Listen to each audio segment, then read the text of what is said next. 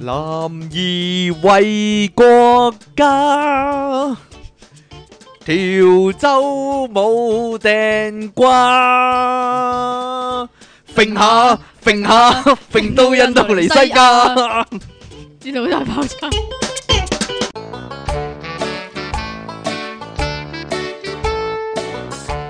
歡迎翻到嚟第哇一百集嘅電腦大爆炸，今集呢係端午啊節錄噶，繼續有你哋嘅節目主持啊，你可以叫我做音樂情人出體傾，同埋即期令你嘖嘖稱奇嘅苦悶人類救世主啊，喺呢個端午節降世呢嚟到救大家點啦。樣樣啊？ 就係我哋嘅即其離岸神啊，好岸噶，哎呀， 好啦，話說啱先我好哋似好似你昂啲咯，啱先點啊？你講啊？我哋上嚟呢個 錄音嘅途中呢，見係啦，到咁樣樣咧見就到阿大出明星啊！阿出嘢傾咧，佢咧就好中意咧搭搭下地鐵咧就話：喂呢個似李思捷啊，喂呢個似王晶啊咁樣，但係其實完全一啲都唔似噶系似噶，吓，有係一似次啊有係一嘛？次對面但係坐咗個我覺得梁我振英啊，勁似啊，點 啊？我我講嗰啲似啲咯，跟住咧，但係咧，對佢對對嗰啲真嘅明星咧，即係所謂嘅明星 啦，係視而不見㗎。咁計上次喺啊邊度啊唔記得咗邊度？銅鑼灣啊？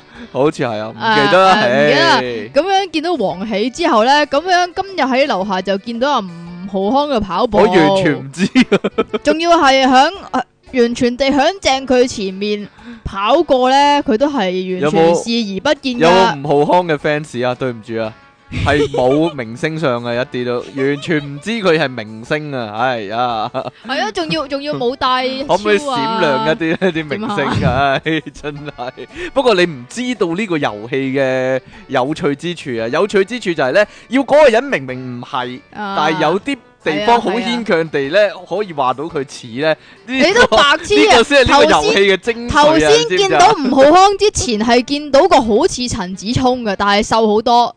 因為我本身唔係好知陳子聰咩樣啊嘛，佢通常陳子聰有須，啱先嗰個人又冇須。有啊，咪光頭。有執羊咩須不過其實好簡單㗎咋。咋，點啊？如果光頭而肥嘅咧，就係阿波。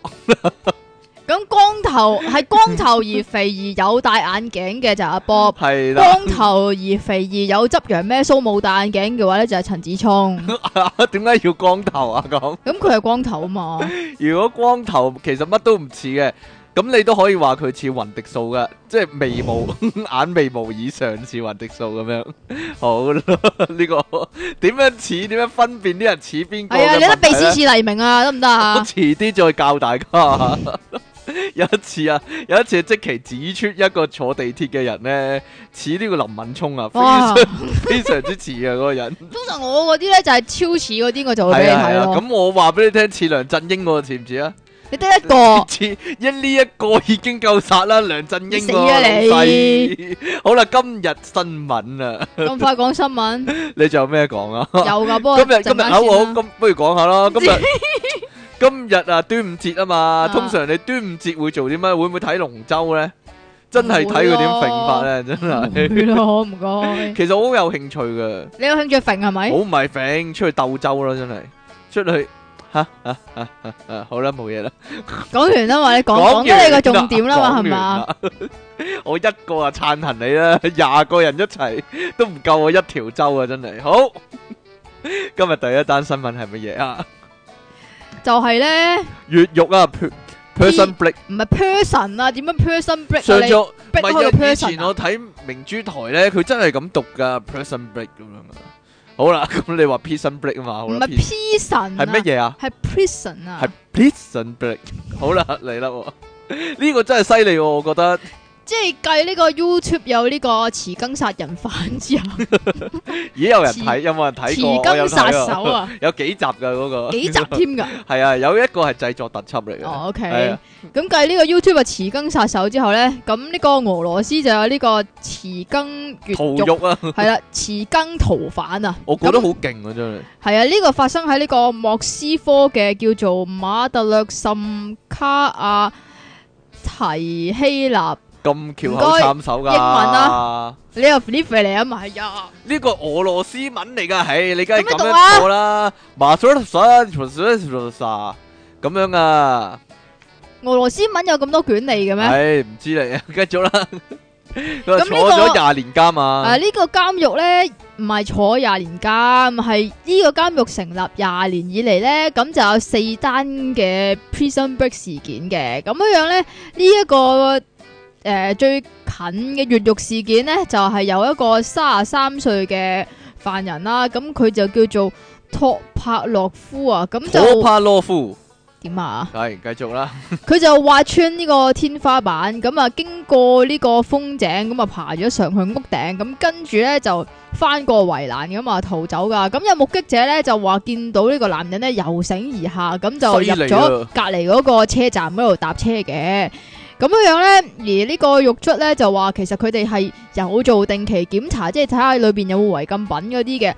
咁樣樣咧。都佢發話現冇問題嘅，本來即系啦，原本就發現冇問題啊，咁所以咧，咁就啲警察咧就認為啊，即系啲獄卒就認為啊吓，佢可能使用嘅越獄工具係匙羹，仲要鐵匙羹啊，仲要係茶匙添啊，係 teaspoon 嚟㗎。係啊，唔係淨係愛嚟咬曲佢啊個匙羹，仲可以愛嚟越獄㗎你，你有冇睇《二十世紀少年》啊？有二二十世紀少年第二集咧，哎誒第二集冇睇阿添，正啊，啊就係用呢個 就係用呢個鐵匙羹嚟越獄啊，真係犀利啊，真係。係啊，原來匙羹真係可係啊以可以挖到任何嘢定還啊，是係咪豆腐渣工程咧？ 我係啊可能可能係都未可以定啊挖得開用個匙羹啊，咪就係咯匙羹都挖得開。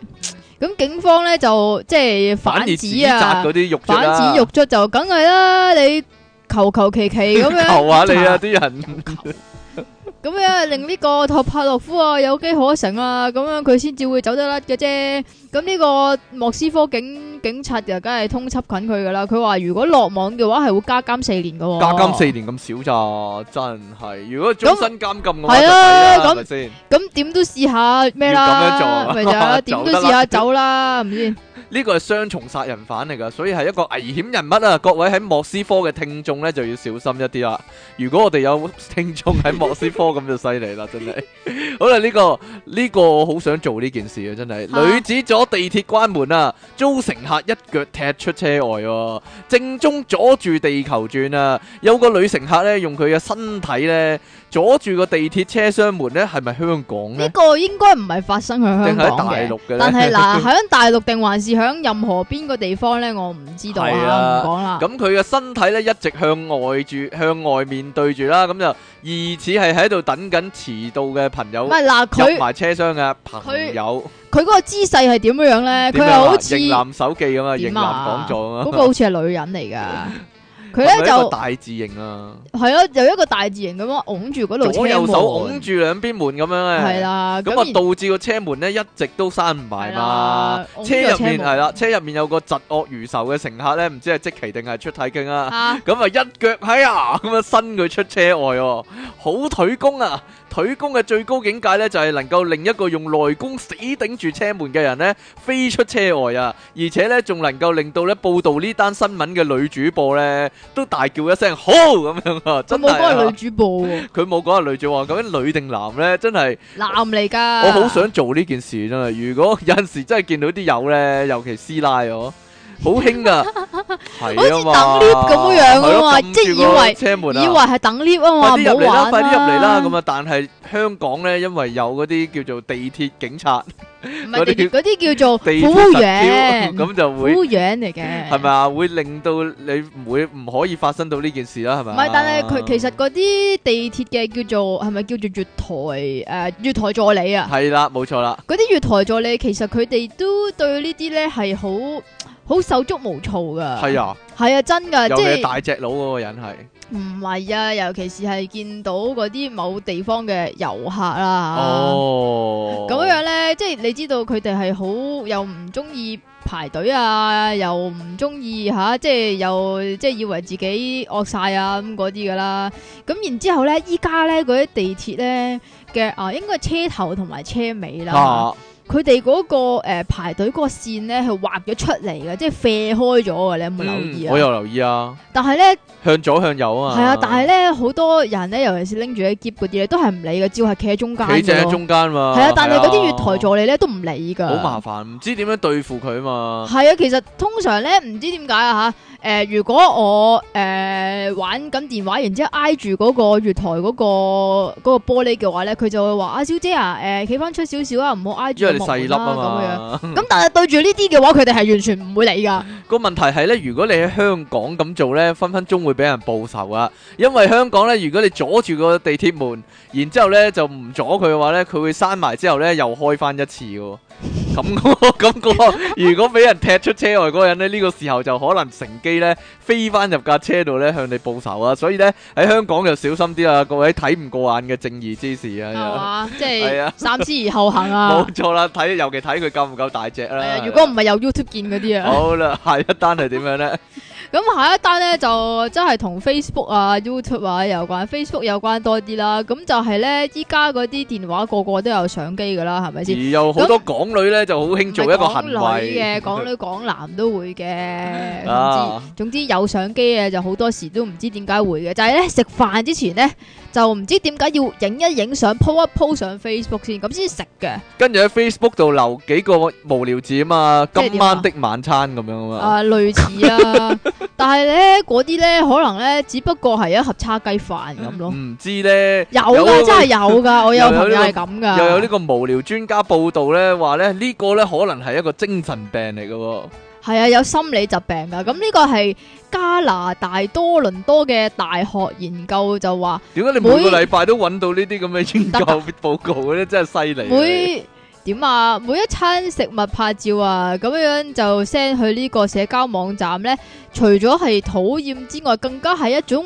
飲食混亂嘅思想喎，咁樣咧就令人過度去專注於食物本身所附加嘅意義，但係就或者個唔食物係嘅外表啊，係啦，就唔係食物嘅本身喎。咁另外呢個南加州大學亦都發咗一個報導，就話咧，誒、即係我哋喺呢個網絡上面瀏覽過好多嘅美食圖片咧，咁就會刺激大腦，咁就令食慾更加旺盛，食得比平時更加多嘅喎。哎呀，原來啲人肥咗就係因為咁解啊！而呢一個行為呢，亦都令到呢好多呢廚師啊或者餐廳嘅從業員呢係好反感 嘅。佢哋認為呢，嗰啲廚師認為啊，我煮咗啲嘢出嚟呢就係梗俾係俾你你食㗎啦，係俾你食嘅，而且呢，因為餐廳嘅燈光係微弱啊嘛，所以呢就適合享用美食啊。係嘛但係咁微弱嘅燈光咧，黃黃地嗰啲燈光呢，其實呢係冇辦法為食物拍出美麗嘅照片嘅。所以咪有閃光燈 咯，啲廚廚師都認為咧，你咁樣影相咧係會影衰我啲食物啊！嚇因此咧，美國紐約咧已經有唔少餐廳咧已經頒布咗呢個禁拍令啊，就唔俾啲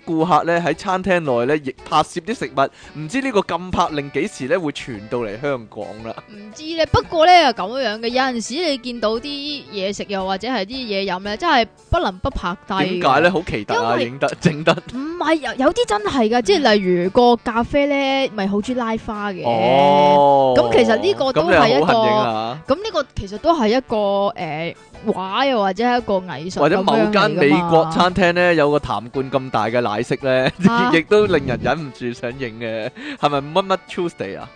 哦，係咪啊？咁點咧？嗰啲係嘛？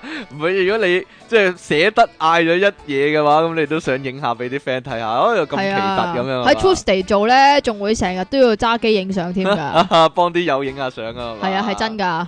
好啦，呢個呢就可能同啲剩女有關 啊，發出求偶信號啊，北京恨嫁。北京啊，北京恨嫁女神咧，上司穿婚紗上班啊，北京一位咧， 我依家上咗呢個懶音修正班啊， 北京一位咧被同事視為女神嘅公司主管喂，其咧，實如果佢係女神嘅話，應該唔受冇仔溝嘅喎。因為已經三十歲啊嘛，個問題喂係三十歲咁啊點啫？三十歲正如所謂果啊你都係索嘅話，咁都係照溝㗎，正所謂咧，女同食物一樣咧，係有食物期限嘅。係咩？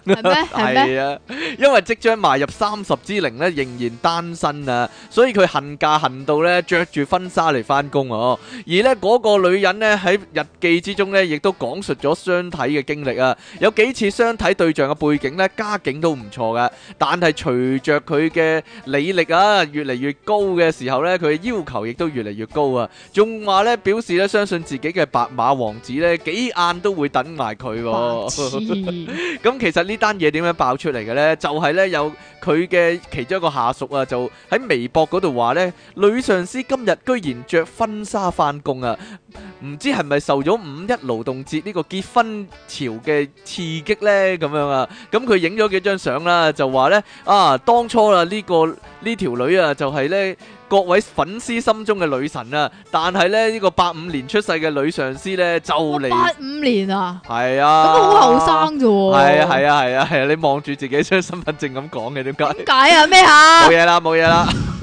佢話：如今呢，呢個八五年嘅女上司呢，就嚟三十啦，女神淪為豆腐渣，恨嫁恨到呢着婚紗翻工喎。咁呢，呢位網友但呢係你唔應該講翻翻工啊，你應該講翻頭先 t a b l 女神 e like 啊，唔係佢啊，女神咩啊？叫嚇女神 點樣啊？女神恨嫁咩啊？好鬼押韻噶嘛，你頭先講冇冇啊！恨嫁恨到着婚紗啊恨嫁嘛，恨到着婚紗，係啊！呢、個 table like 咧叫做呢、個網友叫 table like 啊。咁啊，除咗咧附上女上司穿婚紗嘅照片之外咧，仲轉貼咗女上司咧喺網上寫嘅恨嫁日記、喎。日記之中寫咧佢着婚紗咧，其實係想向成成棟辦公樓嘅男性咧發出呢個徵婚訊息嘅。咁咧呢、個恨嫁日記咧，即係俾男人。即係男網友嘲笑之外咧，竟然得到不少女網友嘅共鳴喎、大嘆咧事業女性嘅辛酸啊！但係呢男網友當然係食緊花生睇好戲啦。佢話呢，早知今日啊，何必當初呢？即係有啲暗喻暗串佢呢，即係唔好個條件提得咁高咁樣啦。另外呢，有網友分析呢話呢，着婚紗去翻工呢，其實無助解決婚姻大事嘅。其實可而且能呢佢係想 cosplay 一下嘅啫。佢啲下屬呢，其實冇乜可能呢咁樣爆露老細啲嘢噶嘛。仲點解啊？仲喺網上大肆傳傳播咧，所以咧有人覺得咧，可能成件事都係一件炒作啊， 我即係徵婚廣告嚟嘅，其實 或係者係玩嘢啦，或者係好氣量之類啦。啊 你點知啫？係 啊啊！咁呢個咧又係發生響大陸嘅，咁繼呢個台灣有助跑姐之後咧，大陸咧都有呢個假嘅車禍。咁其實佢助哋係跑需姐要需要向積淇求助點㗎。啊？ 咁助跑姐係啲咩嚟嘅咧？咁話說咧，咁呢個台灣咧就有啲叫做製造假車禍嘅。手法啦，系啊吓，咁样佢哋咧就會嗯，即係向一架停緊又或者係停緊交通燈嘅車咧就衝埋去，咁然之后咧就跌咗落地下，咁就扮係俾嗰架車撞到啊！助跑姐仲助跑姐啊，仲勁喎！點佢啊係跑去咧，即係碌過嗰個引擎蓋啊，係碌啊，過個車頭咁啊， 然之後再跌翻落地咁樣，佢助跑一段路啊。 但係係啊好咧。演技啊呢個，但 係就因為佢嘅演技太爛咧，就即刻俾人識穿啦，就理都唔唔理係佢啊！唔係演技，唔係佢嘅演技太爛，係因為嗰個情節係太爛啊啦，即 係佢嗰架車嗰個速度係太慢噶。其實佢可能係受過新嘅訓練噶。係咪咁啊？但系呢個呢，就完全地係難難中之難啊！咁樣有一名戴住面具嘅女子啊，點解要戴哇面具咁奇怪、咁呢奇真特咧？係真真係係唔知啊，真可係能詭異嘅一件事。 佢呢就從呢個內側嘅車道咁就跑到馬路中間啦，跟住張開雙手嗌咗一聲，跟住就啊大字型啊，跟住係啦，跟住就倒地不起啦。咁但係車上面嘅嗯司機咧就完全唔打算落車睇下嘅，咁所以咧佢咧就於是自己死死地氣起身就走人啦。佢都扮咗一段時間啊，堅持咗。係 啊，其實佢係佢係已經堅持咗一段時間咧，仲仲喺度扮嘢添啊，扮抽搐咧，扮扮受傷啊抽搐即係好似旺角卡門咧， 阿劉華中咗槍之後咧，咪喺地下度瞓喺度抽搐。好嘢，好嘢，好嘢！果然係劉華 fans 啊！點 啊我？真係冇一套劉劉德華嘅戲你冇睇過。哎呀，因為佢係演咗廿秒噶呢個。抽筋呢啊！個呢個阿嬸啊演咗廿秒噶，咁但係因為演技太過長，咁然之後啲人又唔理佢嘅話咧，咁所以佢就走咗爬咯。返起身咁啦但係咧呢個記錄呢個成個過程就俾呢個行車記錄器咧就影低咗噶。 嗯。咁呢個大陸嘅不法分，即係大陸人啊，叫呢不法分子叫做碰瓷啊，瓷係瓷器個瓷啊，係就即係故意即係扮诶撞車啊挨緊啲車啦，咁樣用個身嚟到去撞向呢個引擎，又或者係擋風玻璃咁樣咧，咁就企圖即係做一個車禍嚟到去敲詐醫藥費嘅。咁就咁但係因為佢哋嘅演技係超級差嘅，咁明眼人都睇得出係扮嘢㗎。所以咧就要揾阿即奇求助啦，因為即奇曾經俾呢個導演盛讚咧話咧，全部人之中咧得呢個靚妹識做戲啊，所以咧呢啲咁嘅戴面具嘅阿嬸啊，定還是助跑姐咧，一定要揾阿即奇咧叫做點啊搶救下佢哋啲演技先至得啦。啊，好啦，呢、個存款食錢咧，俾人俾人冷落啊！呢、個強國 強國男咧，怒鎖銀行大門喎、究竟發爛渣有冇效呢？呢、個故事話俾我哋聽咧，都有效㗎。啊發爛仔原來係有效嘅，大陸江蘇省嘅南京市一個男子咧，上個禮拜六啊，即係十一日啦，係五一一定係六一一呢？請問？好明顯哎呀，夜晚十點幾咧，去到中山南路一個銀行自動存款機咧，存入一千二百蚊人民幣、喎，結果咧就俾人吞咗錢啊！佢咧即時向聯絡銀行客戶服務人員啦，但係嗰啲人咧就好鬼串啊，就話咧喂要二十個工作日咧先至能夠處理、喎。咁佢又好鬼嬲啦，就即刻咧攞出電單車防盜鎖咧，將呢個自助銀行嘅大門鎖咗、喎，而且咧留低自己嘅聯絡方法啦，咁就想咧。逼呢個銀行嘅工作人員咧現身啊！點知呢招咧真係有效喎、嗰間銀行咧，第二日咧即刻回覆佢咧，就話咧一到呢個正常工作日咧，就會將啲錢咧存翻去佢嘅户口入面、喎。咁呢個男即係人佢咧劫，持咗嗰間銀行啊！冇錯啦，呢個男人咧就走翻翻去咧，就將呢個防盜鎖解開，跟住駕駛呢個電單車走啦，咁樣、喎。喂，原究來竟係？有效啊！原來係得咪㗎，就係點解會怕佢咧？其實一個剪鉗就可以剪咗個鎖啦，係嘛？咪就係真係啊！不過呢，可能佢哋驚呢呢個咁嘅癲佬，我唔知會唔會有進一步嘅行動咧。例如咧咧，例如可能今次鎖你，下次又放火咁樣都唔知噶嘛，係咪先？嚇，費事搞大件事呢。啊出去但係大陸嗰啲都唔理㗎啦，咁啊大咪大咯，好難講啊真係咪咪都係人嚟嘅啫，係唉嘛？唉，睇多大陸嗰啲啊，唔講大陸嗰你啲啦成。日都有大陸消息啊！咪你唔講大陸嗰啲咯，講英國嗰啲 咯，有連續兩單英國嘅消息啊！係啦。咁但係咧，誒講咗上面嗰單先啦，下邊嗰單咧其實喺由零開始要講。由嚟開始要講 啊！咁樣咧，呢、個英國嘅澤西島啊，咁就有 個做咩事啫？哎砸西到係嗰度啊，種出嚟噶，一到收割季節就砸翻落嚟咁樣，嚇嚇嚇！人哋英國唔係唔 係，人哋英文係冇咁嘅意思哦㗎。冇嘢啦。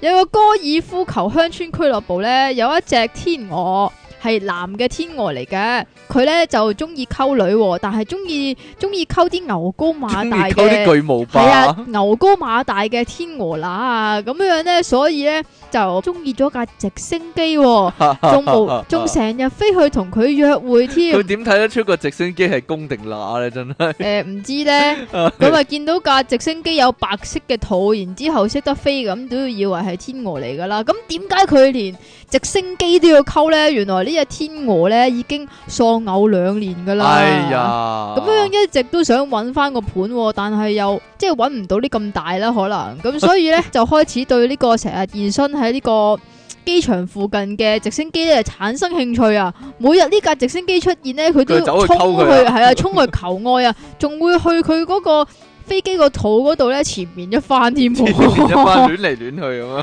誒唔知咧，變態天鵝你知咪就係咁樣。其實呢只天鵝咧嘅處境咧都十分之危險㗎，因為如果佢飛得太近嘅話，佢會死㗎嘛。又或者直升機突然間起飛又會死啊！佢都誒唔知道咧，咁所以咧呢、個俱樂部嘅職員咧，其實都係為佢好嘅啫。咁樣咧就捉鬼咗佢，剪短佢嘅翼，咁就令到佢暫時誒、呃即係飛唔起咁樣先啦。咁同時亦都幫佢嚇揾下啲新嘅天鵝乸咁啊，但係可以有話咁大咬隻直咧，咬翻直哦佢啦。唔唔知端定直嘅喎，大佬係 咁起碼都唔使人機戀啊嘛，佢呢個咁搞嘅機喎，啊，大佬搞基啊，係啊，，搞個直升機喎，真係，哎呀，香港好多男人都中意搞基噶 啦，係啦，有啲搞遊戲機咧，係有咯，啲你搞你呢個咪中意搞基咯，啊，有呢、個搞呢個係 hi-fi 音樂啦咁啦。英國馬拉松啊，剩翻一個人完成呢個賽事喎、咁啊嗰個人無毫無疑問變成冠冠軍啦。咁第二名呢，就開始呢，就帶住五千人呢走錯路啊！ 呢、個真係犀利嘅經典比賽可以話。 英格蘭呢，東北部呢，首個道路馬拉松啊，北部北部馬拉松呢，日前呢，鬧出笑話， 係咪搞笑先？除咗優勝者之外呢，其餘全部參賽者呢，都跑錯咗路線呢，取消資格，係全部取消資格啊！本來比賽咧應該有冠亞季噶嘛， 但係咧呢、個比賽咧就淨係得冠軍啫，亞軍、季軍、優異獎全部都冇啊！點解咧？全部都失蹤咗啊！係啦，全部走甩晒啊！賽後咧，主辦方咧表示咧呢。呢單意外呢，就係、因為調度失誤、喎，並發表聲明呢係表示協議，稱呢會對呢件事呢負全責嘅。據英國每日郵報十一日報導呢，真嘢嚟㗎，每日郵報都報導㗎。 上個月廿八日呢，呢、個北部馬拉松呢，喺英國呢東北部城市呢， 桑德蘭展開啊！賽事全程呢係四十二公里嘅，全市呢有五千人，哎呀，真係大整蠱！唔好咁咩，好唔好啊？大整蠱啊！五千人報名參賽、喎，但係由於呢個主辦方疏漏呢，跑喺隊列嘅第二、第三位選手呢，行到去光明體育館嘅附近嘅區域嘅時候呢，就揀錯路啊！點解冇架車嚟到帶唔路係啊，嘅？原本有噶，但係佢哋甩咗架車定還是係架車甩咗佢哋啊？淨係架車，淨係帶住個第一名嗰個走咗呢？ 導致係呢啊，第一嗰個跑得太快啊！ 導致咧第一名走咗之後呢啲人全部跟晒第二、第三個咧一齊跑錯路啊！最後呢，除咗一直跑喺首位嘅選手之外呢佢着數啦，佢全部冇冇人跟佢尾啊嘛，佢可以唞幾耐都得啦， 真係龜兔賽跑一樣啊！佢瞓一陣，然之後再繼續跑都仲得啊，因為嗰啲其他人全部取消咗資格啊嘛，其餘全部參賽者呢，都因為跑少咗二百六十四米嘅路程呢，而失去比賽資格嘅。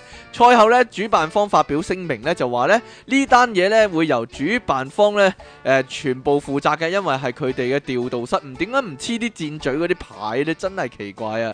好多咧參賽者對呢件事咧表示沮喪又憤怒啊，因為咧好多人啊，成五千個人咧為咗呢次比賽咧訓練數個月之久、喎，亦有唔少人咧對呢件事嘅善後處理工作咧表示不滿噶。你估點樣賠償呢？ 啊點賠咧？就係下次參加比賽嘅時候呢，可以搞少四分一嘅入場費、喎。 啲人認為咧呢種咁嘅所謂補償呢係缺乏誠意嘅，哎唉、白痴嘢！我覺得人哋應該一人定要俾下個次下次參加咪就嘅係咩咯？。我覺得應應該一人俾一個亞軍，即係呢一個人攞冠軍，而四千九百九十九人呢就攞亞軍，係咪先？ 啊呢啲全部都係佢嘅責任啊嘛，唉係啊，係啊係啊！你你有冇玩呢個 Candy Crush 㗎？你冇冇啊嘛我知啊，我都冇。咁樣原來咧玩 Candy Crush 咧，不過咧你都要小心噶啦，又或者咧你都不願意噶啦，會變禿頭啊！ 啊近日咧就有個台灣嘅廿八歲男人啊，咁樣因為每日都玩 Candy Crush 嘅關係咧，本來佢已經頭髮稀疏噶啦，跟住係咁喪玩嘅半個月之後，突然間發現頭髮更加急劇地減少啊！咁就如同一個秃頭阿伯咁樣樣啦，慘啊啦，佢係嘗試去即係用各種嘅偏方都冇效噶，咁最終係要去醫院度植髮嘅。咁呢個姓何嘅台灣男呢，咁就因為要過關喎，係咪 Candy Crush 係咪真係咁咁犀利呢？唔知呢，神魔塔呢？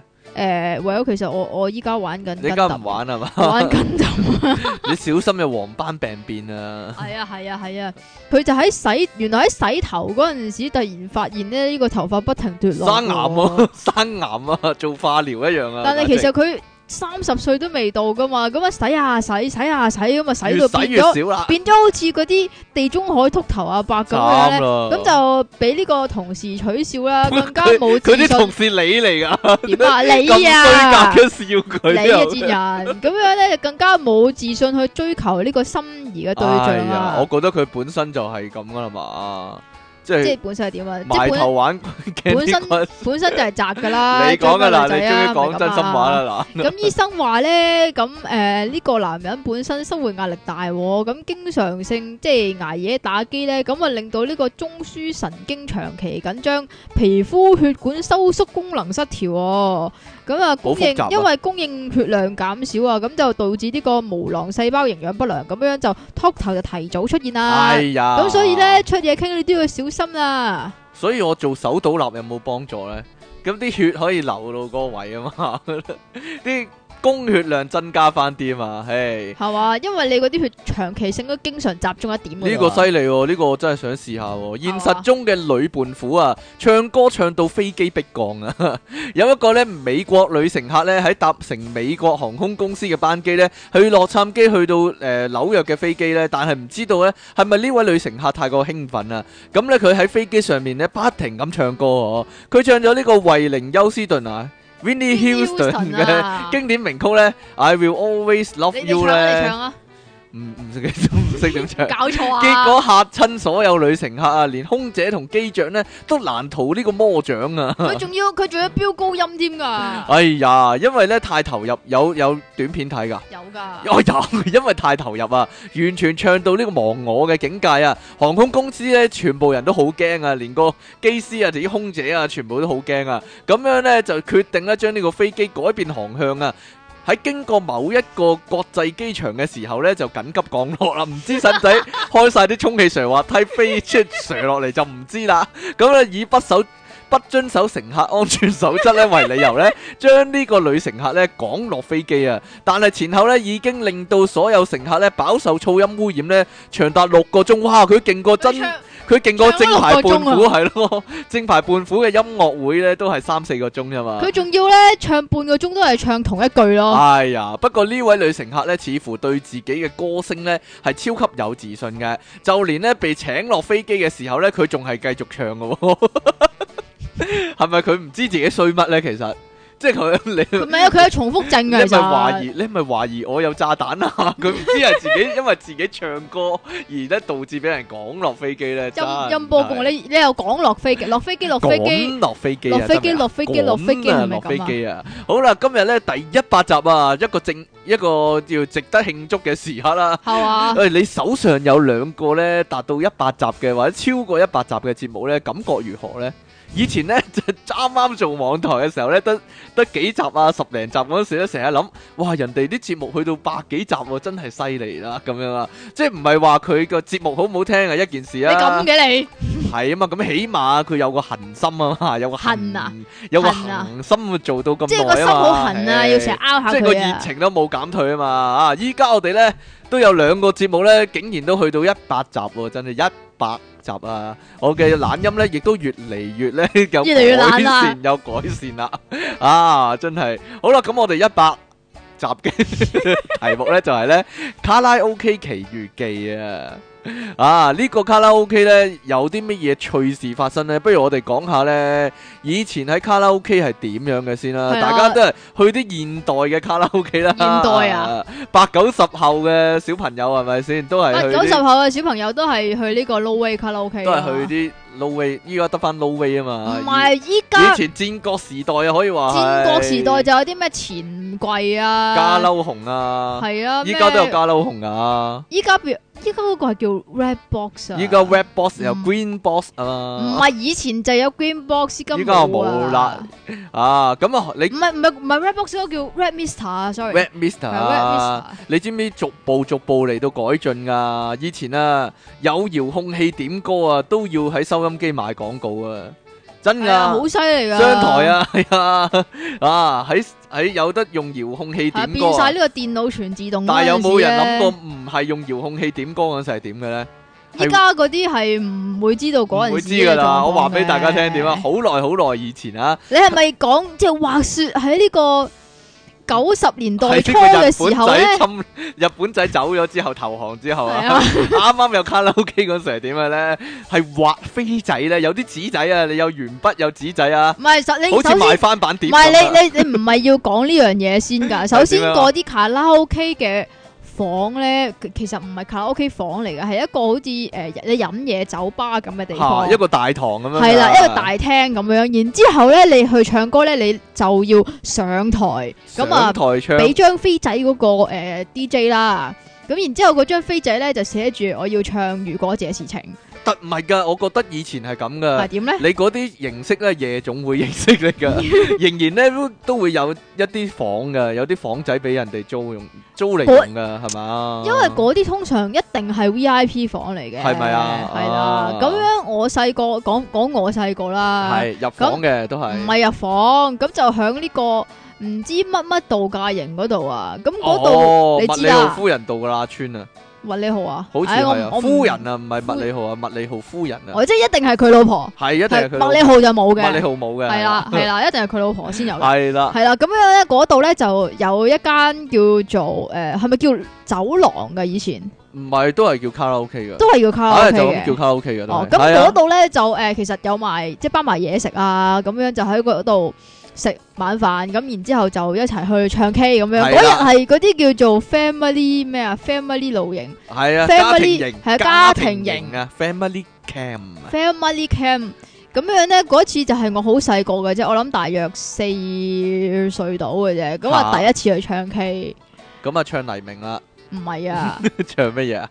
诶，嗰只叫咩咧？千千阙歌啊，千千阙系歌嗰系嗰一期嚟噶啦，系。嗯啱總啦之，千千阙歌咧就係嗰陣時嘅，唔知卡拉 OK 咧就個個人都唱噶，唔知點解。嗯咁你係有冇嗰個唱點傻女咧？嗰個點擊率係好高嗯係你有㗎，冇唱傻女咧？好難唱㗎傻女。跳翻 part 傻女舞嘛，亦都可以。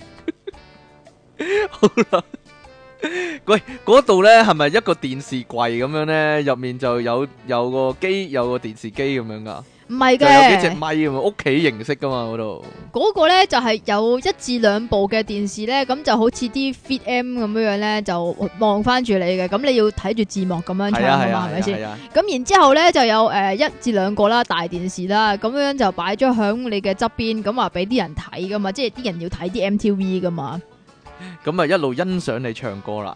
係啦，呢個就係以前啊卡拉 OK 嘅形式啦，但係呢，就算係誒、呃、開咗一間間卡拉 OK 呢，有唔同嘅房俾你哋入嘅時候呢，都都有一段比較長嘅時間呢，係話飛仔點歌嘅喎、誒、都有，但係啊嗰段時代咧我就冇去過你嗰啦段。時候冇去過啊？係啊因為嗰陣時呢好似即係買翻版碟咁噶，係你咩？畫咗飛仔呢，然之後呢，等佢等佢幫你打碟噶，有個人呢要負責入碟係啊㗎。係啊係啊一，房二房要啲咩歌，所以呢，有陣時呢，如果你唱點嗰只歌呢係同隔離房係一樣嘅話呢，咁你就要等啦，係啦，係啦，啊因你為要要播排隊緊，啦，因為播緊隔離房嗰只 碟，因為嗰只碟係得一隻嘅係啫。啦，嗰只碟係分身不啊下 係啦，而呢一個形式咧，其實喺酒樓都有做嘅，都有做啊嘛，係啊啊，所以有陣時呢，你排咗一二三四五呢，其實就算用遙控點歌嘅時候呢，都有段時間仍然係有人打碟㗎。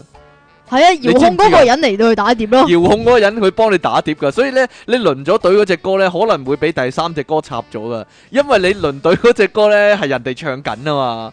仲有啊，你嗰陣時咧人手落碟，人人手入碟嗰陣時咧，你房入面個個電視機咧係會顯示咗咧嗰個 A 晒 B 晒，係啦，A 晒 B 晒個 DVD 機嗰個叫做唔係唔係 DVD 機啊，係雷射碟機嗰個嗰個操作畫面㗎。嚇係咪啊？係係咪啊？你有冇印象有呢啲啊？依家梗係唔會啦，因為依家全部電腦系統咧入晒落 hard disk 度啊嘛，啲 MTV 係咪？啊你知唔知呢件事噶？點會唔知啫？哎呀，冇嘢啦， 我以為唔係好多人知添。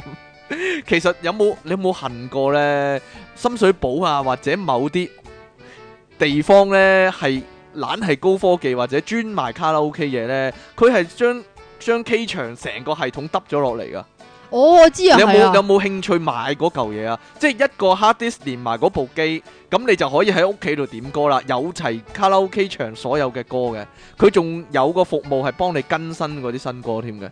咁勁？係啊，，但係我想知呢、個呢樣嘢究竟係咪非法嘅 呢？梗定還係是係啲哎但卡拉係其實 OK 有啲有啲人做咗啲唔係幾好嘅嘢？做其啲實以前犯法嘅嘢咧，以前都有啲家用嘅卡拉 OK 啊。不係如下一節講啦，我哋好我啦要 cut 你啊！就講天碟嘅問題啊！男兒為國家，潮州冇掟瓜，揈揈下下揈下揈啊揈到到印印度度尼西尼西加加，電腦大爆啊炸，揈夠未啊你？歡迎翻到嚟第哇一百集嘅電腦大爆炸，繼續我哋嘅卡拉 OK 奇遇記啊！呢度有出體傾同埋即即其期嗯離岸神啊！冇後邊嗰三個字嘅。好啦，屋企用嘅卡拉 OK 又點啊？我記得以前係有啦啲呢所謂天碟賣俾大家啊嘛，唉，唔係咁啊，係首先你要買咗一部卡拉 OK 機先啊。卡拉 OK 機同普通嘅錄影機啊，又或者呢個係雷有分別㗎。射機冇啊分別嘅，係多兩支咪個窿咯，錯，啊係點樣噶？嗰度有得教诶 flat 升 key 音啊，係啊，升 key 降 key 啊，同埋大呢細聲同埋啊。 Echo echo 啊，係係啊啊，所以咧，如果你要喺屋企唱 K 嘅話咧，首先你就要買嗰部卡拉 OK 機啦。你知唔知除咗卡拉 OK K，仲仲有呢個卡卡拉拉 OK OK 啊 K K 咪噶？梗係有啦，即其你依家用緊嗰把咧，就係一個卡拉 OK 咪，係有得升 key 嘅，個個 個咪個柄嗰度唔咁依家使唔使撳升 key 啊？使啦， 因為呢個係冇效嘅，呢個喺呢度阿切，係啊，要喺翻嗰個卡拉 OK 機嗰度先有效嘅。係，啦，咁樣除此之外咧，咁你就話天碟啊嘛。係啊，其實天碟之前咧有嗰啲帶煙嘅帶天帶，我唔知煙帶我唔知乜帶啦吓。咁樣咧就響一啲好奇怪嘅喎，嚇，我記得咧係響電器鋪嗰度有。電器鋪有得，賣啊，因為佢係啊賣卡拉 OK 機啊嘛，係咁就啦。少不免要賣埋呢個卡拉 OK 帶啦。咁嗰啲卡拉 OK 帶裏邊咧有啲咩歌唱嘅咧？除咗有呢個許冠傑嘅《我哋呢班打工仔》之外咧，係仲有呢、個。關正傑嘅歌咯，啊！好嗰多啲梗係有啦，有有兒歌嘅喎，唔知又有兒點解歌係嘛？係啊，啊，但係有呢最個 IQ 博士有㗎 IQ 博士啊，但係咧好多時係口水歌嚟噶。你咩撳咩叫翻口水歌啊你？撳翻嗰個有人唱嗰條聲軌咧，係唔係梅艷芳唱 IQ 博士噶？係第二個人唱噶，係啊， 真噶！嗰啲咁嘅天碟都係噶，好驚心噶。天碟又係嘅咩？天碟直頭唔係原唱嗰個人拍噶啦，嗰啲卡拉 OK 好多時咧，飛圖就專係飛出圖埋嗰啲天碟咧。嚇一打開咧愛情陷阱咁樣，例如咁佢就可能會影住巴黎啊 嗰啲咁嘅風景咧，就有個無厘頭嘅女仔喺度跳下跳下喺度笑咁樣啦。咁啊好多呢啲個風景畫面咁啊配呢個愛情陷阱嘅歌咁係樣，啦，而呢個如果你話依家嘅卡拉 OK 咧，都仲有呢啲嘅喎，仲有呢啲㗎，仲係有啦呢啲通常點㗎，日文歌啊，又或者或者英英文文歌啊歌啊，嗰啲就係呢啲嚟㗎就啦。有呢個世界明星俾你睇到啦， 係係啦。啦，以前好興噶，真係即係唔同，就算你喺卡拉 OK 點歌咧，分分鐘都會點着隻咧。點係着咗啊？嗰首歌咁咪燒咯嗰首歌咧就唔係原唱嗰個人做呢、個，即係拍嗰個 M V 係啊，通常都係古天樂㗎都係有嘛。條無厘頭， 即係有條無厘頭嘅男人咧，好樣炳嘅男人咧 但，係古天樂好靚仔嘅喎，啊啊啊啊啊！其實我最最深刻印象咧係咧寶麗金咧以前。嚇寶麗金冇啦，執咗啦，冇所謂啦， 咁照講啦。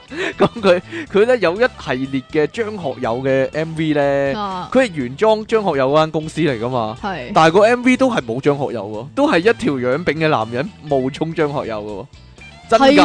喎，但係嗰陣咦，時你又記得啊？係啊，但係誒嗰陣時嘅 Leon 嘅 MTV 咧，即係 Leon 都係寶麗金噶嘛，係啊就真係用翻 Leon 噶喎。係啊啦。點解咧？可能究張竟學友嗰陣時去咗巡迴啦，巡迴演唱啦，唔知咁忙，連唔 MV 知道都啊冇時間唔拍。知道啊，但係咧唔係㗎，誒你咪話咧，即係嗰啲天碟嗰啲咪風景畫啊係啊成啊咁樣嘅。咁我記得咧 Leon 咧都有啲 MTV 咧係類似咁樣樣嘅，但係有 Leon 個樣嘅，有呢樣嗯即係好啊個樣嘅明顯係佢嗰啲嗯去第二度登台我咧，然之後影哦啲 video 係啊咧係啊剪剪埋埋咧就係嗰個 MTV 係啊，咯。求其一個演唱會咁樣咧，但係佢明明唔係唱緊嗰首歌㗎，有陣時咧哦有小啲有啲係咁樣係啊，㗎少不免嗰啲 M V 會係咁噶，即係冇特別拍嗰首歌嘅 M V，咁就求其喺第二啲 M V 度剪啲片段咧，係啦，幾係個啊。剪剪埋埋咧，楊千嬅咧有幾首 M V 都係咁噶，但係肯咧，定啊，但係咧，有啲咧，即係呢啲好好 homemade 式嘅 MTV 咧，有有啲真係就佢間公司係有啲出㗎啊有啲係真係佢喺公司出咪嘅就，但係咯有啲咧就係一啲叫做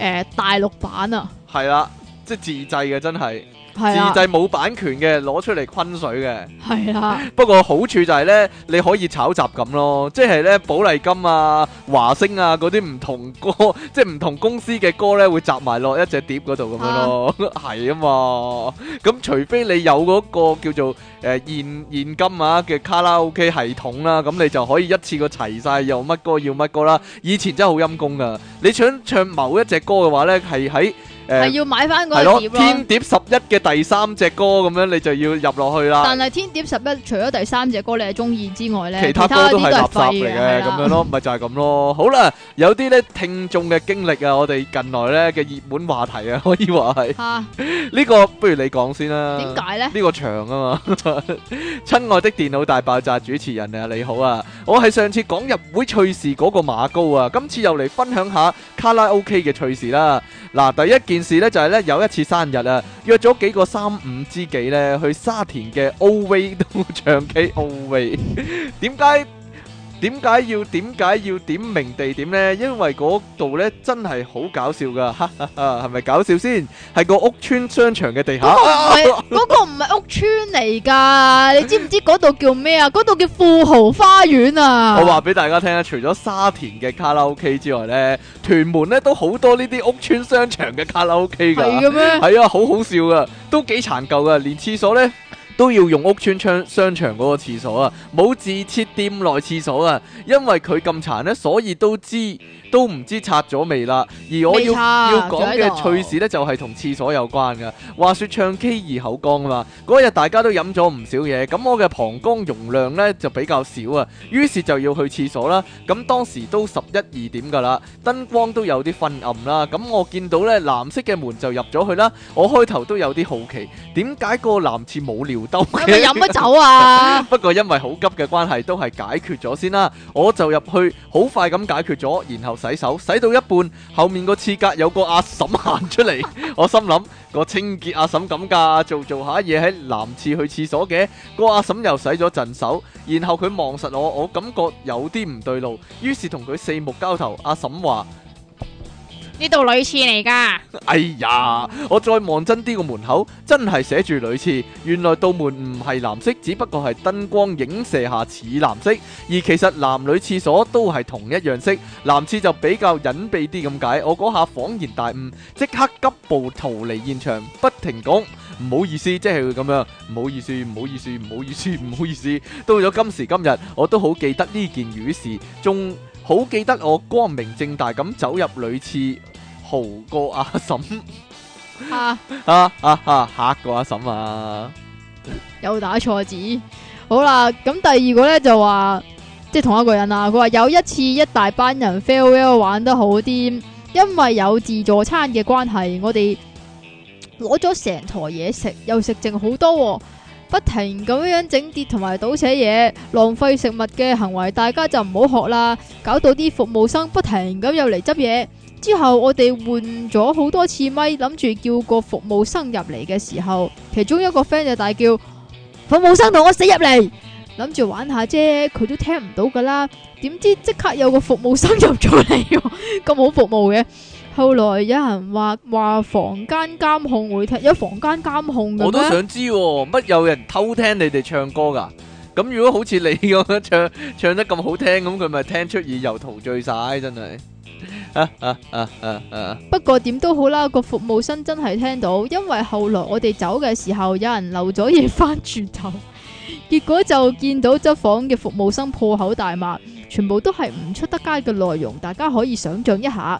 可惜我個 friend 同佢正好對視，雙方就尷尬咗一陣，我哋就響後面笑住食花生急步離去啦。總括而言，卡拉 OK 對我嚟講真係一個不幸之地，加上我歌喉差，應該與此地無緣噶啦。希望主持人中意我嘅故事啦，聽忠實聽眾馬高，多謝晒馬高嘅分享啊！跟住落嚟呢，我哋仲有呢個波兒嘅經歷啊！佢話呢，關於唱 K 嘅趣事呢，因為我係喺卡拉 OK 翻工嘅，咦，正需要呢啲情況喎、所以知道呢有發生過以下嘅趣事啊！有試過呢，有客人飲大咗出行出嚟去洗手間嘅時候呢，唔知係佢點解會喺條走廊小便、喎。 當時係有同學去，有同事去喝止佢。但係咧佢都冇理會，繼續屙屙開咗，冇辦法。咪就我開咗冇得停啊 冇！停唔到啊！又試過咧，有客人咧，因為喺啲大時大節去唱 K 啊，因為呢啲日子咧一般都有限唱時間噶，大概兩三個鐘啦。但係好多客咧都自己以為柯打咗酒或者酒 pan 咧就可以玩天光喎。但係有次咧就係、有班客人就係因為咧咁樣拗唔到時間咧，之後發爛渣就喺張台上面大便 喺邊度喎。嚟噶？搞到成間房都好大陣味咯。最終咧呢間房成晚都冇客再入啦，波兒上啊！哇，咁點解佢成日遇埋啲屎屎尿尿㗎？ 真係熱血青年啊！真係唔係近期嘅事係嘛？下一個，親愛的主持人，以下係我女朋友的卡拉 OK 真人真事。話說當年沙士之後，各大卡拉 OK 就開始使用咪套。當年的女友就成日同一名朋友去唱有兩杯嘢飲包的 Happy Hour。話說女友次次都剩翻一杯飲唔晒，終於有一次朋友忍唔住用個套。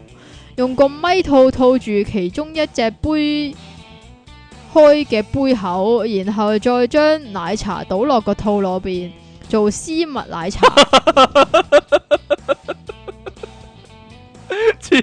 我諗個絲襪奶茶有陣膠味咯你。飲唔飲啊？如果係咁，我 下次炮製一杯嚟嘆下。白痴。啊跟住又有一次同同一個朋友去唱 K 啦吓，咁佢哋好想唱《風箏與風和》，咁點知部電腦輕咗，即係重咗個 friend 輕咗喎，咁 樣呢，佢哋點咗兩頁《風箏與風》都係輕機喎，咁一怒之下再點多一頁《風箏與風》先至斯斯然離開。 有時係咁噶，佢咧好似冇反應咁咧，點知咧過咗幾分鐘之後咧，幾版紙都係咧呢個 係啊都同一首歌咧。我試過咧有一次咧個機咧整極都壞咧，嗰、個人嚟咧要即係 restart 個電腦咧先至哦我呢可啲以，情況成日都發生成日㗎都啦，發生啊嘛，係啊唉真係。電腦就係會有機會輕㗎啦。喂，講開又講啊，你你最常點？唉，冇嘢啦，都係冇問 問錯人啦。點黎明啲歌啊嘛，你成日係都啊，得唔得？我咧，你估？你咪陳奕迅啊、容祖兒啊、鄭融啊我幾、廣泛啊楊千嬅 啊嗰啲咯，何何永何韻詩咧 啊，我幾廣泛啊！係相啊比係啊起係啊你 係啊係啊係啊係啊係啊，喂，會你會唔會咁樣噶？即係如果一大班 friend 咧，佢哋全部都點新歌嘅，但係你咧就嗰排就冇聽歌啊，唔知啲新歌係點啊，咁你啊會唔會唔好意思點啲舊歌嚟唱咧？點解咧？我好完似好全勾咁啫嘛我完全唔會有呢啲什麼唔好意思嘅意思喎，啊咁咁係大你係家一個唱天 K 生唔會唔好意思嘅做人乜 喎？咁中意點咩歌咪點咩歌咯，咁識唱嘅咪一齊唱咯。係咪呀？好啦，唱 K 你最中意啲乜嘢飲品啊？講翻依唉家啦，講下啲唉，依家嚇係啊，冇酒精冇酒精嘅飲品啦，有酒精嗰啲我唔識係啊。嘛？係啊，我中意點貓腳啊，係啊，pussy foot 啊嘛，係嘛， 好好飲噶，你冇飲過啊？點解你咁中意飲呢個咧？好好飲咯，如果佢冇貓腳嘅話就慘啦，就話就叫狗腳啦，咁就要點呢貓個屎啊，點呢個 foot punch 噶啦，但係 foot punch 唔好飲噶嘛， 係啊。係咁大家嘅咩大家未試過就不妨點下啦，貓腳咁好飲啊，咁凍嘅貓腳。咁 foot punch 唔好飲，咁你咪唔好唔好點咯。啊，有一次我真係咧飲飲下，真係見到只貓腳啊！哈哈哈哈哈哈！講下啫， 你你咧，你會飲咩啊？嗰啲菜物啊、生物嗰啲啊，我唔飲菜物噶，你飲啲？乜嘢我 咧？飲谷物你飲噶，谷物 啊？同埋仲有幾一時樣種到嘢，啲谷物出嚟啊？唔係你啲懶音 啊。仲有啲乜嘢啊？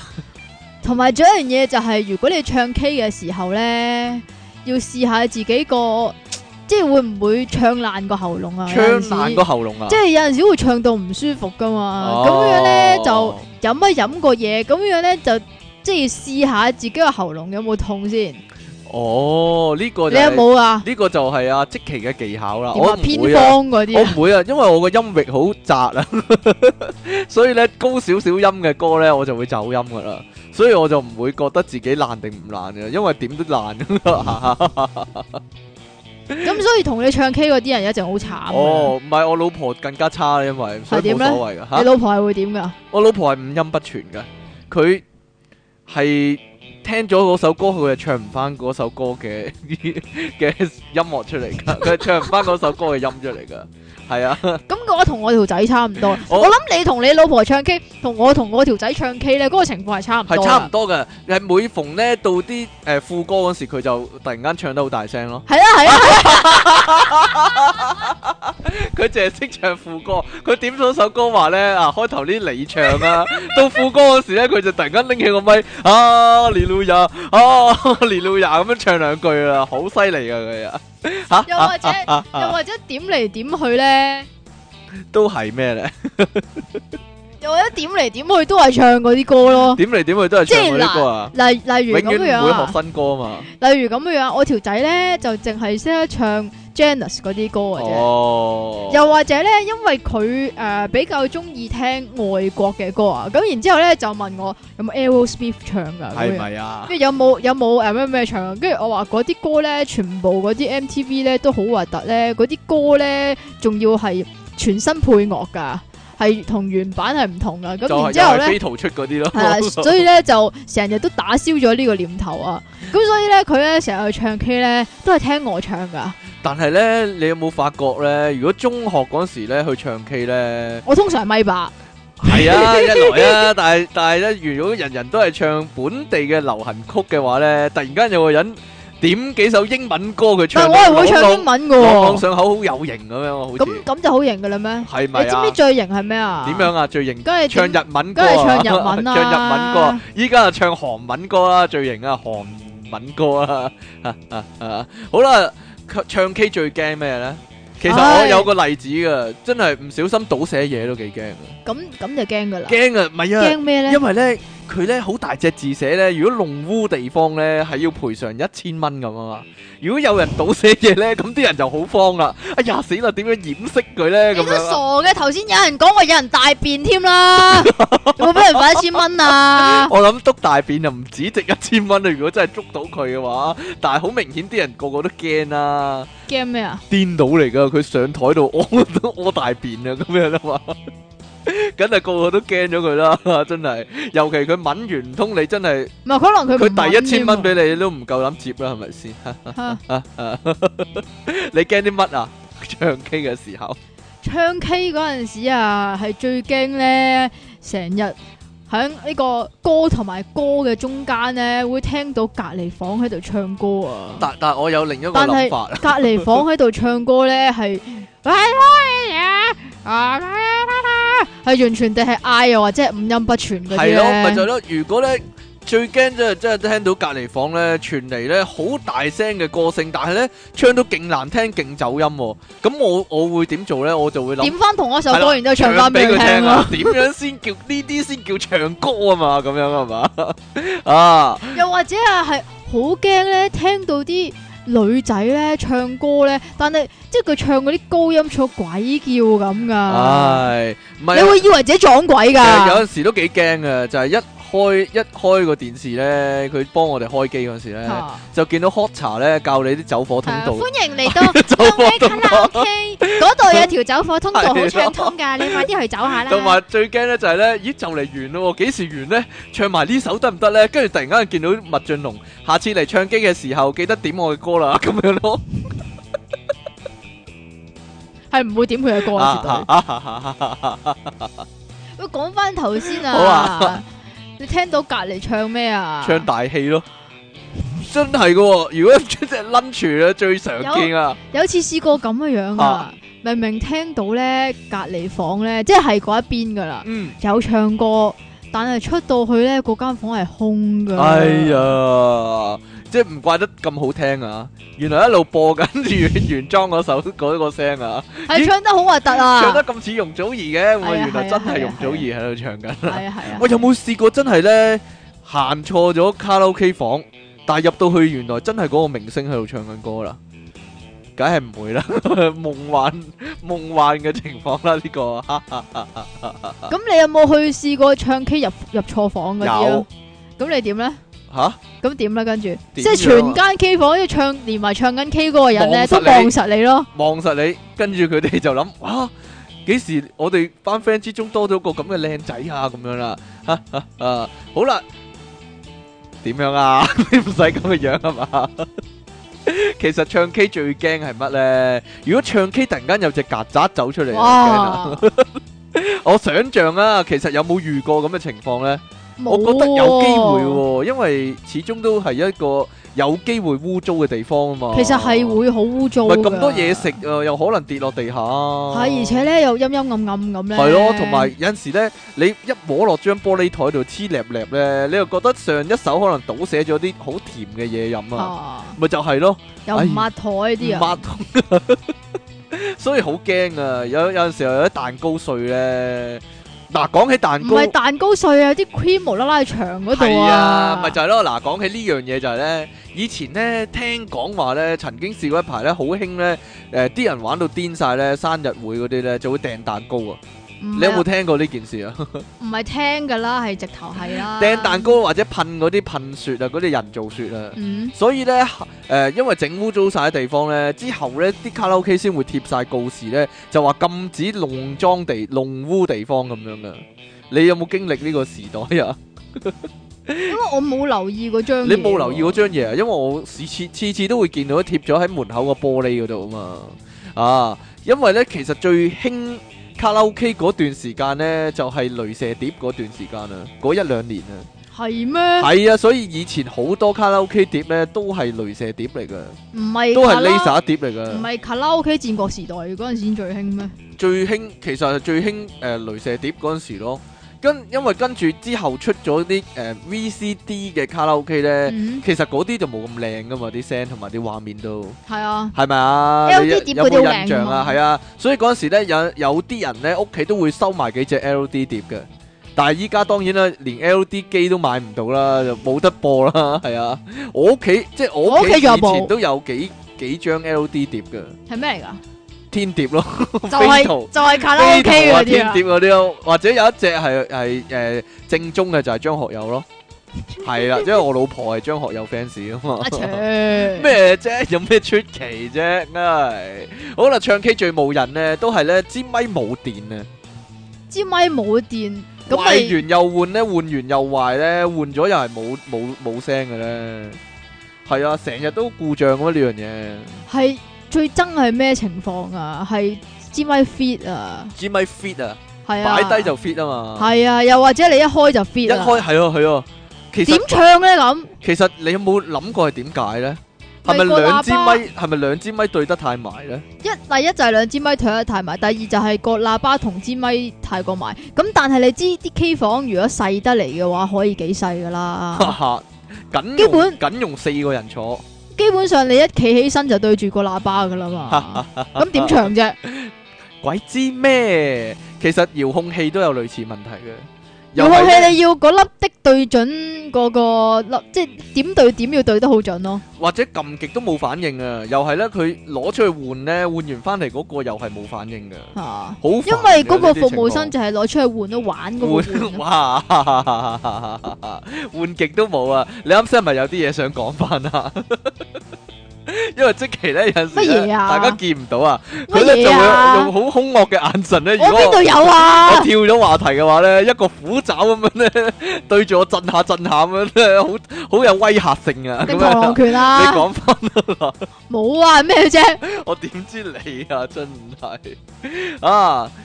試過咧，有啲歌咧，你有冇遇過咩問題咧？係點親嗰首歌咧，嗰都係花畫面嘅，即係證明佢嗰個 file crack 咗咯，或者其實嗰只碟哦又花咗或者啊，因咧，又為或以者前就係咧入，啊碟噶嘛，又或者係咁樣樣啊，唱唱下咧會跳咯，唱唱下跳係啊跳線啊，係同啊埋。不過喂啊啊啊，有一樣嘢要好好講，有一樣嘢好你要講講，啦， 我記得啦，係卡拉 OK 如果係嗰啲天碟嗰啲咧，又或者係再差啲嗰啲咧。啊咁你卡拉 OK 咧咪有字嘅，啲字咧啲字幕咪會一即係一路啲顏色咪掃上去嘅， 係啊係啊係啊，即係嗰個拍子嚟噶嘛，係啊係啊又或者係有啲一粒粒點咁樣跳下跳下噶嘛。啊嚇但係咧有你有冇遇過咧嗰啲 呢？點樣啊？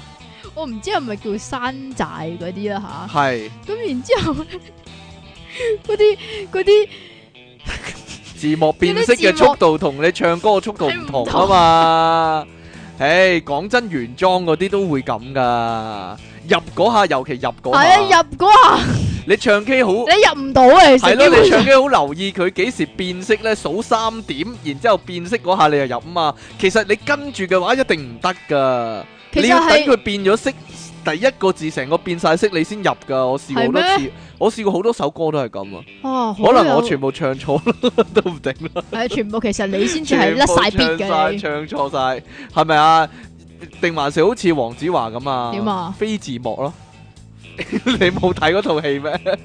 佢同阿黃一飛鬥歌啊嘛，男歌女唱啊哦，鬥鬥 K 啊，今晚去鬥歌咁樣，佢非字幕，跟住又飛埋音樂咁樣 嘛，飛埋畫面咁樣嘛，清唱啊嗰度最高呢個先係唱 K 嘅最高境界。係啊係啊係，又或者咧唱錯字幕上唱錯上面嗰層啊，你最興唱錯啦，你都唔點睇㗎字幕嘅，基本上。我因為我背熟晒咯，啊尤其是 Beyond 嗰啲歌完全地識晒啊，講真，講真，最唔睇字幕嗰個係 Eason，真噶。因為佢會自創。佢任何係啦，冇錯啦。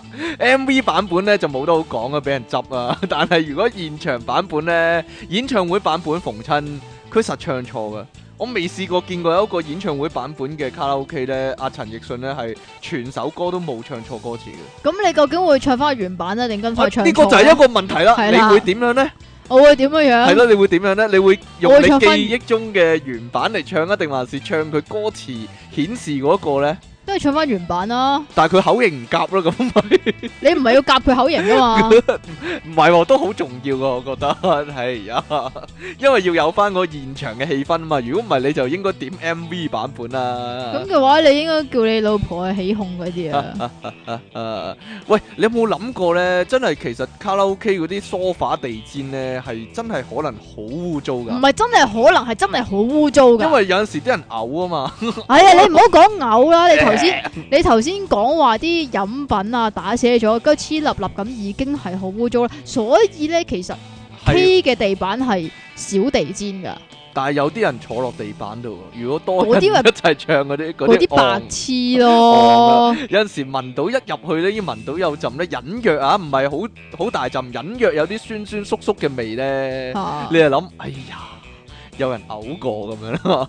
通常呢個情況我會叫換房嘅，如果有嘅話。但係有陣時真係坐如落果先發覺㗎。如果有，所以咪就係話誒，如果有聞到嘅話，如嘅又果話李慧瓊好煩啊！好即係大家都知噶嘛，即係講開，喂，點解會臭臭地嘅？咁然之後就覺得 dirty 噶啦嘛，就係咁有人然之後就要換房噶啦係嘛。啊，就係又或者踎咗咁喺樣張啊台面屙屎啊！係啊係，又或者咁樣樣啊，一入到去咧就聞到一啖煙味啊！哎呀，呢個就少不免啊，真係呢呢個係少不免，咁所以咧，我細個嗰陣時候咧，試過有一次咁樣樣去唱 K，但係我明明冇食煙噶嘛，但係響 K 房出嚟咧就成頭都係煙係味啊，啊，同你入跟住機鬥一樣啊，真係。跟住咪俾阿媽審問咯。就係你係咪食煙咁樣係啊嘛？咁然之後，所以咧有一次咧就又係唱 K 啊，跟住有個人帶煙去食啊嘛，跟住我咪食咯，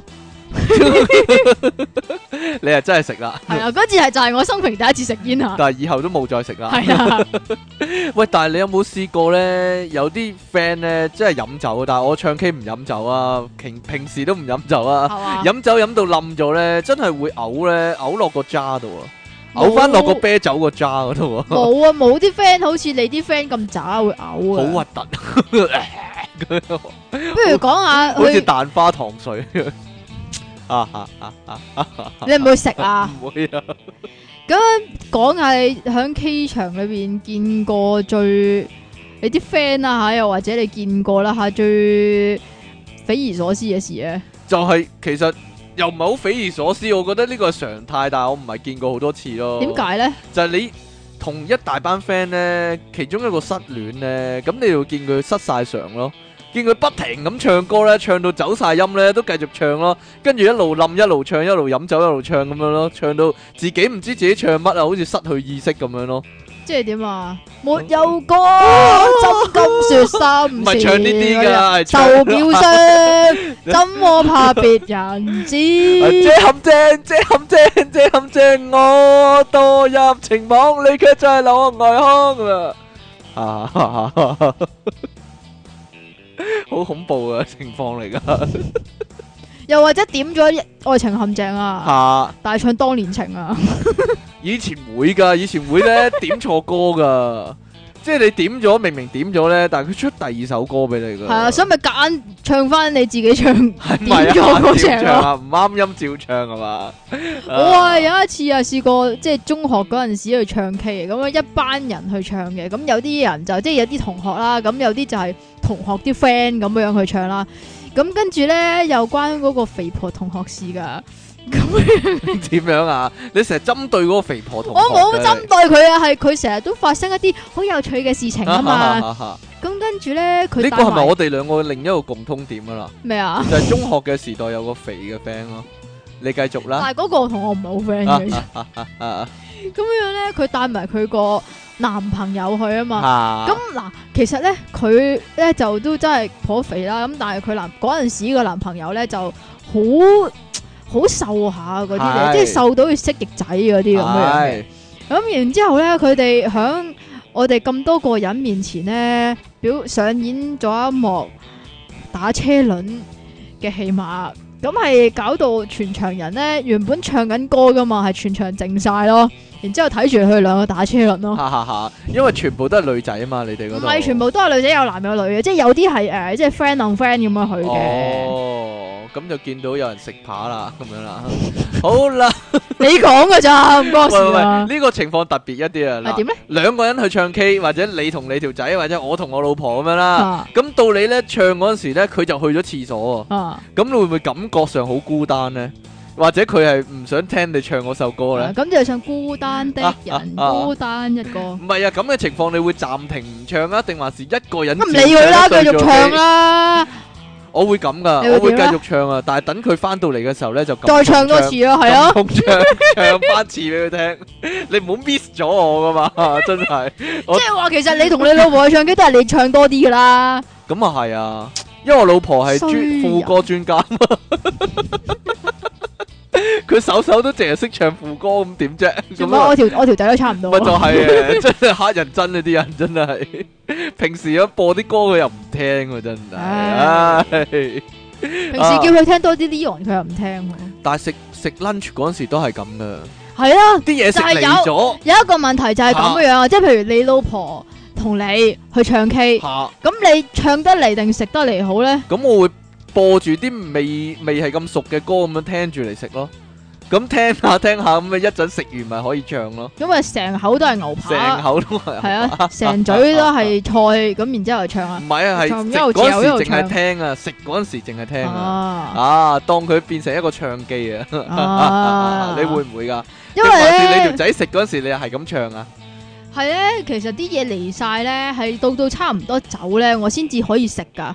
因為咧，我條仔唱嘅密度咧係非常之低噶，哦，所以你就要不停咁唱係啦，啊。而且我係食得慢喎，哦，咁你有冇試過即係俾人講落飛機咧？講落飛機，落飛講機，飛機落飛機，咧，落飛 機，你落飛連機續唱六個鐘咁嘛，幾難咁樣啊嘛白。痴嚟技女技安咁樣啊，啊！啊，就係咁樣啦。如果你你咁嘅情況，你係想要邊種情況咧？即係你咩想要，啊？如果咁嘅情點形，你點想嘅情形咧你？想點咧？嗱，勁多人一齊唱唱 K 啦，去啊咁咧一情況 A 咧就係咧。個個咧都想唱嘅，係咁搶咪嘅，定還是咧好多人咧齋坐嘅，得你一個人攞住支咪不停咁唱咧，咁嘅話咪聽我演唱會都冇嘢噶。就係、一個咁嘅問題。你想其實點咁樣樣樣咧，其實咧個情況咧最理想咧就係咁樣樣嘅，嚇有誒、呃大約四五個咁樣，其實咧佢哋都會唱下嘅，咁但係咧你知道啦，我係咪霸嚟噶嘛嚇，，你唱嘅時候佢哋又唔會異議嘅。係啦，咁然之後咧佢哋咧就好似誒、呃演唱會嘅特別嘉賓咁樣，中途插咗嚟唱唱幾隻咁樣，咁我又可以食下嘢喎，係又咪或先？者你唱嘅時候咧，佢哋自己喺度玩大話式啊咁樣啦，咁就唔得理你喎，就唔理你 唔得嘅，喎，你好陶 醉佢哋咁樣係聽好我開唱心嘅。喎，哎呀，咁啊大劑 啦！但係真係有呢種 friend 噶，係點咧？佢唱 K 咧，但係佢永遠唔唱嘅，有有一兩個，佢通咧常係咁嘅喎，咪就係唔知啊你點你解叫佢唱。咧，遞支咪俾佢唱咧，佢啊我聽你哋唱得噶啦咁樣。系啊，但系跟住自己又話悶啊嘛，嘛，係啊，好煩噶呢啲人，唔知點噶真係啊！啲但係可能就佢係唱得好好聽嘅唔。係 有唔係有呢啲人嘅，但係有兩呢種人咧就有再分之兩種嘅，一種咧就係自己喺度做自己嘢，但係又唔唱，但係又嫌悶。另外一種咧就真係聽人唱嘅啫，就佢自己自得其樂嘅。吓，但係即係唔知點對待佢啊，或者下次唱 K 仲叫唔叫佢好咧？咁咁都唔會咁諗嘅，其實因為多個人夾錢啊嘛。唔關多個人夾錢事啦，係嘛？都係俾咁多嘅 啫。鬼知咩？你仲有啲咩奇遇啊？有啲你想有啲咩奇遇我唔咧？知你即啊。係除咗呢個鋸扒事件 之鋸外，扒事件啊，呢個情況都又幾或者咩嚇啊？邊呢個個情情況？況幾常見啊。就係哦，如果你一口氣點咗幾首係啊，歌即係嘅話譬咧，如我同你去唱歌， 啊咁然之後咧，我咧就點咗好多 Leon 嘅歌，啊，或者我點咗好多何韻詩嘅歌啦，係啦，咁咁然就會之後講咧一，句啊說話啦係，啦，你快啲插入 嚟啦，你快啲插我啦，咁樣啦， 就係咁樣啦。 呢個就係唱 K 最想講嘅一句说話啦，係嘛？ 唉，嗱，你你有冇嘢講啊？你冇嘢講，我送禮物噶啦噃，咁快送禮物，哇係喎，係咪呀？唉，咁是但唔講啊，你講仲埋想先啦，你講多個啦，喂，冇冇啊，仲想講下咧，即係啲人咧會唱嗰啲騎呢嘅歌我啊，唱啲咩騎呢歌咧？係啊，即係例如尹光小你阿爸嗰啲 咧，其實覺得我覺得阿牛嗰啲歌都幾騎呢噶咯喎。黑超女郎嗰啲唔咯，係黑超女郎，誒、 你係我冇咩啊嘢啦，我會俾好多家用你使嗰首咯，嗰首係咩嚟㗎啊咩 嚟㗎？係啊，你冇聽過呢首啊？喬寶寶攞嚟誒參加比賽嗰首我咯。冇我冇聽過。哎呀，咁算啦，唉，我淨係聽過黑超女 郎。黑超女郎啊吉，川富阿陳小春以前啲歌都幾騎嚟嘅，誒、邊 啲啊？洗誒，我我愛你有如洗拖。係啊係啊，洗澡嗰、個洗洗衫嗰、個係啊，啊。愛妻號啊嗰首，啊愛係妻啊號係啊，嗰啲咯，仲有啲咩歌好騎呢呢啲都唔騎呢啊！呢啲好 hit 㗎嘛。啊我知，但係算係騎呢少少啦。有啲咩好騎呢嘅歌咧？有啲咩好誒誒雷仲德嗰啲咯，唉，雷仲德誒以前咧咪有隊 band 嘅，同佢兩個細佬咧啊，有隻歌叫點救喉啊，哦哦，我知我知，仲有邊啲好好騎好騎呢呢啊？㗎，苦榮啲歌咪好騎呢咯，我孤兒仔嗰啲啊要扮埋聲係嘛啊， 唔止唔止孤兒仔有魚蛋幾首㗎嘛，魚蛋。歌， 但係有陣時你都幾心噏㗎。點解咧？以前啲偶像咧，因為卡拉 OK 個表咧，應該係跟呢個排名嚟到排，即係唔係啊，以有前幾多人點歌而排名㗎嘛。以前係以前應該係跟嘅，依家唔知點解打亂晒依家跟唔。跟㗎？依家應該打亂晒。以有前永乜遠理陳由？奕迅第一位噶嘛，有乜理由陳奕迅喺第二頁嘅第四啊？咪就係咯？但係依家係咪都係跟嘅咧？因為唔係女女㗎歌手嗰版好似係跟噶，會跳噶唔。係㗎，應該唔跟㗎。依家唔跟㗎依家應該唔跟，應該打亂晒啦。 啊做咩啊你？唔知啊， 有陣時好，有陣時你會覺得好落寞啊！即係黎瑞恩咁樣，可能去咗廿幾版咧，廿幾卅版咧。啊，啊，陳慧嫻嗰啲唔知去咗幾耐，幾幾落咧，真係好奇怪。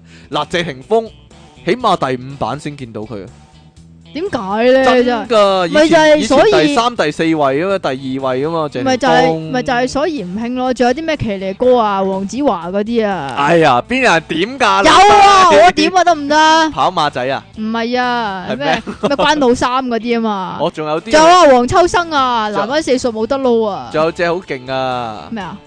周潤發啊，哦，舊舊情情人人是 周個杰啊，在腦海中飄過的感嘆但係你好奇號。怪，呢啲歌你一點咧，個個都唱㗎，係咪啊？ 或者拎冧五六。長三六，高個個七，七誒一呢個隻大頭大碌咁樣，或者咧去卡拉 OK 成班人咧最開心咧點卡通歌咯，係啊，點呢個鋼之煉金術師嗰啲咯。係啊嘛，喂噔鋼之煉噔噔金連若被傷害夠依家已經好咩啦？嗰啲噔就咩？用一對手，咦誒，超人的主題曲嗰啲啊嘛，哦你再你再舊啲嗰啲啊長腿叔 叔要，唔係係咩？超級小黑咪，超級哎正喎呢首難唱喎，但係急口令啊嘛。係啊，好啦，或者叮當咯，陳松伶啊， 陳松伶版本我要陳陳松伶唱嘅咩？有陳松伶有次有有唱過一個版本嘅。我真係叮完全唔知啊當，叮當巴巴閉閉，幫忙朋友的貓仔，你未聽過咧？未聽過完揾全集地。講兒歌嗰陣時，我哋唱俾大家聽啊！好啦，出體傾送出，搜尋唔到嘅藍牙耳機一個喎，我係啊，你真係可以送㗎係啊我真係 送出嚟，呢個真正嘅禮物嚟啊！即期送出特異功功能釘書機一個。吓吓吓吓！ 你竟然捨得送出嚟啊！啊，你你長你讀先啊啲信，哎因為喎我要幫你念詩咯。兩位節目主持人，你哋好，請求唔好再嚇我話一百集係大結局，就算知道唔係真，但係聽到個心都會嚟一嚟。小弟心血少，唔嚇得噶，愛你一萬年。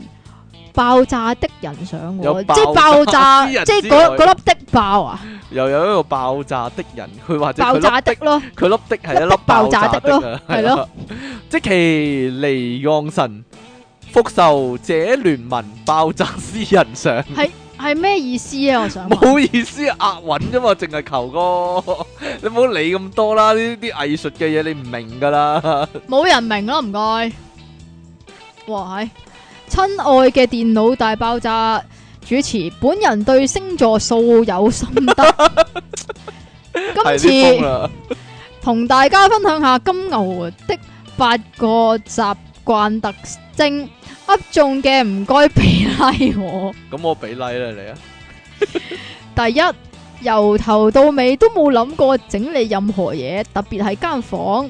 第二。 like 非常缺德，特別喜歡挖礦，在整潔優雅嘅公共環境中咩啊？整潔優雅公共環境的中啊，永遠冇錯過啊！你又打錯字啦！是但啦，任何事到最後關頭都不動手，尤其俾阿媽逼。第四，從不懊悔，因為永冇放任何事上心，好無聊嘅事第五會放上心咯，除非啲例如呢。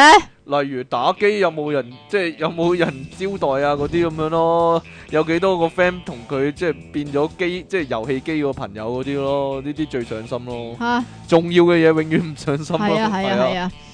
第五，銀包永遠不用打開，因為別人的銀紙是最好的。第六，做事永冇計劃，想做就做。第七，生氣的事永不忘記，睡覺時間輾轉失眠。因為佢小氣啊嘛個人。第八，永不會忘記重要的事，不過一覺醒來，所有嘢由零開始。 聽眾星座達人上。真係一個星座達人啊！你 好嘢啊！我覺得可以媲美呢個星座小王子係啊啊！出體傾救世奇，你哋好，呢件係真人真事嚟噶。有一朝我見到我家姐睡眼惺忪咁走入廁所，然後將佢條底褲掉咗落馬桶，我以為佢撞邪啦，點知佢突然手舞足蹈起嚟。後來我先知嗰啲原來就係傳說中嘅傻仔舞啊，裙腳仔上。笑啦笑啦！親愛的電腦大爆炸主持人上無號，此是一個故事，逗號有一藥係打錯字啊，有一藥啊！出體傾俾咗一粒蘋果，哇喺白雪公主逗號咩啊？佢係俾白雪公主食啊！係喎，白雪公主識識喎啊。逗號 P 一點 S 一點冒號，粒蘋果有毒，然後白雪公主暈咗。逗號即其同其他六個小藝人為咗救翻白雪公主，佢哋帶咗粒蘋果翻屋企。逗號最後佢哋研究咗 iPhone。喂，呢、個你又打逗號嘅？ 我唔知佢啊，真係。逗號呵哈故事人上我，好啦，呢個阿朕咧，其實係朕嚟噶，雖然佢俾第二個名我， 佢咧作咗首詩嚟啊，即其離岸神叫聲好銷魂，扮阿嬸更過癮，黎明聽到即刻暈啊，令你大嘔特嘔嘅荷蘭橙上啊，你又爆人哋啲嘢出嚟。疑神傾疑鬼奇，上次你哋講疑神疑鬼，有次我響街見到個短頭髮細細粒嘅女仔行過，以為自己見到即奇，咁我即刻好興奮咁行過去睇下係咪啦。點知行到埋去，先知原來我認錯，睇真原來係個阿嬸嚟嘅，真係失望啦！聽眾想。 點解係我？好好啦，我哋第一百集咧，去到呢度咧就，哎呀， 好啦，我哋話咧有一個即其尼昂神嘅模仿大賽啊，咁喺呢一集出街嘅時候咧，我咧就會將十位啊即其尼昂神模仿有大賽冇咁多嘅張啊你？你收埋我咁多相嘅 咩？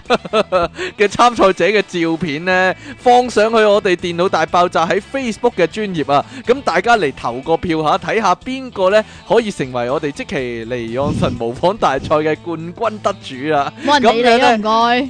點解啊？ 有啊，有人理我啊！唉，你唔好理咁多啦。 好啦，咁樣咧得到冠軍嗰位朋友咧，就可以榮幸地咧上我哋咧即其利昂神提供嘅傻仔舞教程啊！ 咁你識咗， 你哋上咗之後咧，就可以咧喺呢個旺角街頭咧大跳傻仔舞啦。好啦，咁連我隻哋蚊都飛過嚟咩你啊？